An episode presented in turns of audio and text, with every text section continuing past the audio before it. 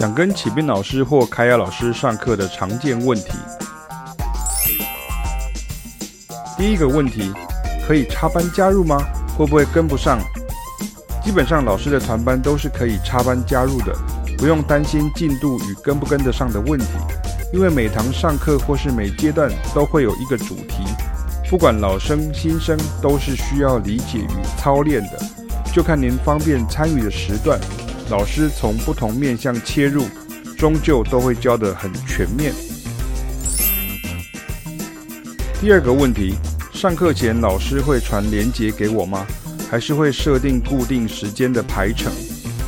远端上课第一次上课会先将会议连结传在讯息，譬如像 Facebook、Line、Email 等等，之后就会请您加入社团，再来每周上课就从那边通知。第三个问题，我该准备手机、行动装置还是电脑呢？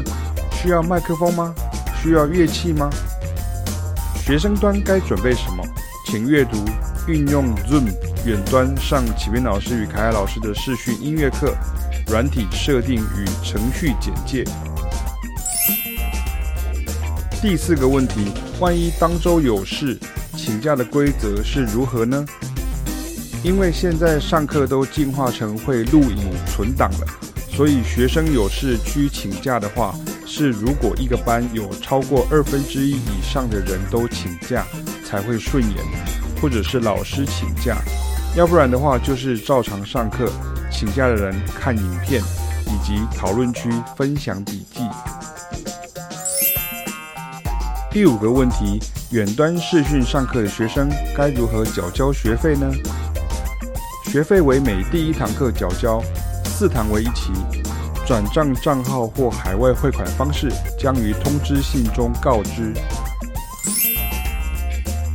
第六个问题，我很想上课，但还是没办法瞧出可以及时参与的时段，该怎么办呢？